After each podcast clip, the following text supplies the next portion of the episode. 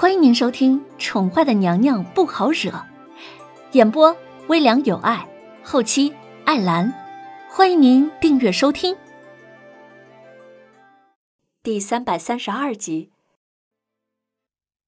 嗯，这位公子，若是你来参加小女的婚礼，老夫定当以礼相待；若是你执意要破坏婚礼，那就休怪老夫。手下无情了。白胜笑容未减的盯着黑衣人的一举一动，他心中忍不住的笑得很开怀。若是刚刚他还认不清眼前的人是谁的话，那么此刻他也应该看得出来了。闻言，黑衣人倒是有恃无恐的低头看了一眼怀中的小女人，发现她并没有丝毫的畏惧之意之后，才满意的勾了勾唇。目不斜视的看着白胜说：“白城主是觉得在下今日定然不能安全的从这儿脱身了。”白城主，这是怎么回事啊？贵千金看来不愿意嫁给王爷呀？有人已经听出了猫腻，仗着人多，将心中的疑惑说了出来，让他们参加婚礼。可是如今场面这么混乱，又是怎么个意思呢？听那意思，白城主并没有女儿啊。那这个新娘子又是谁家的姑娘呢？叶德风闻言挑了挑眉，双手环胸，一脸漫不经心的看着靠在别人怀里的小女人。云儿，你说呢？林渊闻言，感觉环在自己身上的手臂微微的紧了紧，他轻轻的叹了口气，然后开口，语气之中带着些许遗憾的说道：“王爷。”看来今日的婚礼是没有办法继续了。虽是如此，可是那表情可并没有一丝勉强之意，反而更像是松了一口气似的，胸口上的疼痛感已经消失了。林渊早已经决定将一切都交给直觉。既然这个黑衣人破坏了他的婚礼，那么至少应该还给他一个真相啊！那渊儿可是要考虑清楚了，错过这个机会。你若还想要反悔，可就没那么容易了。叶德风闻言，眯起了邪魅的眸子，朝着林渊笑得不知有几分真假。虽然有些遗憾，不能跟王爷夫唱妇随，林渊如是说道。然后发现身后的男子身子微微一僵，他笑了笑，继续说：“ 不过本姑娘可以确定，自己绝对不会后悔。”叶德风忍着笑。看着眼前蒙着面、一脸神秘的黑衣人，既然如此，那本王就只好忍痛割爱了。白城主，贵千金既然另有所爱，本王虽然爱慕，但也并非是个不懂得情趣的人。本王就权且将这新郎的身份让给这位仁兄。若是连白胜都认出来的人，他却看不出来，那岂不是笑话？落雾就站在人群之中，听到自家王爷的话，不由得在心里吐了一口黑血。这爷呀，睁着眼睛说瞎话的功力，已经到了炉火纯青的地步。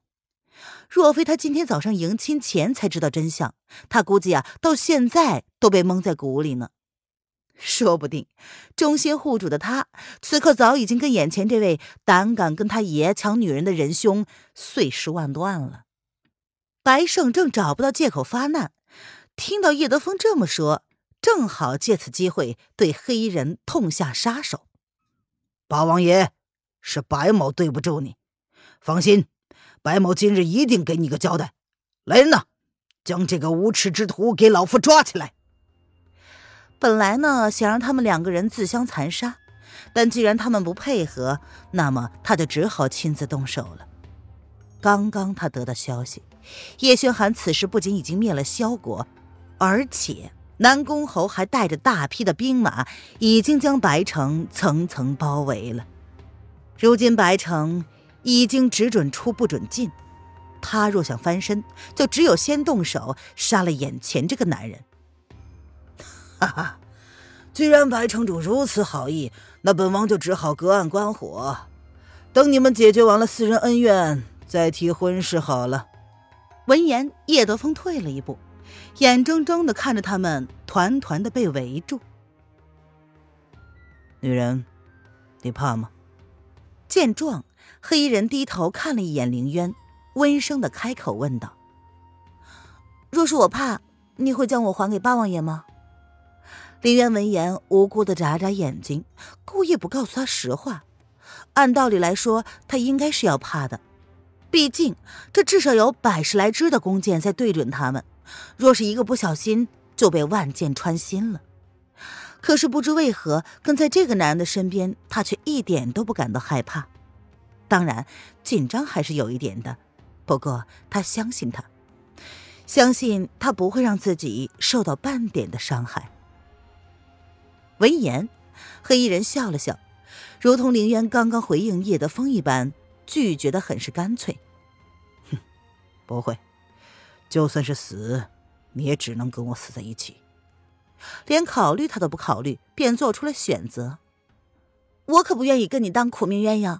若是你不能保护我，那我就只好找八王爷。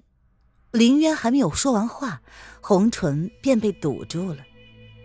略显冰凉的薄唇霸道的附上凌渊的长驱直入，如同做过无数遍一样，霸道侵略。凌渊不是没有接过吻，却是第一次感受到这么震撼的吻，口腔内满满的都是这个男人的气息，甚至还带着一点淡淡的药草味，竟然让他有点欲罢不能。莫名的，他感觉自己曾经也接受过这么强烈的侵略。身体像是有记忆似的，主动的回应着男人的热情。新娘子当众跟一个陌生的男人亲吻，这让宾客唏嘘不已，甚至有人面对这样的场面说不出半句话来。两个人都被重重包围了，也亏得他们还有闲情逸致谈情说爱。你们还不动手？中年男子一身喜庆的红衣。看着大堂中央旁若无人的两个人，他冷冷地说：“白胜的话音刚落，弓箭手们立刻有所行动，拉弓射出，然后有人应声倒下。但很显然，倒下的不是那一对依旧拥吻的男女，而是弓箭手。有一半的弓箭手倒下，原因无他，因为弓箭手之中有一半多是黑衣男子的人。”而死的那些人，自然就是白胜的手下。这是怎么回事？白胜的脸上早已经笑容全失，取而代之的是满脸的阴沉。眼看着自己的人顷刻之间就死了半数，任谁也笑不出来了。白城主，在下若是没有万分的把握，又怎么会让自己处于被人绞杀的境地呢？还是白城主以为，真的会？算无一策呢。林渊有些微微腿软的靠在男人怀里喘息着，他的眸子里带着些许的水汽。本来是被他抱着的，如今成了拥抱。若是不抱着他，林渊觉得自己早就可耻的在这么多人面前瘫软在地了。他将小脸儿贴在男人略显冰凉的胸膛之上，感受着他有力的心跳声，以及。略带清冷的嘲弄之声。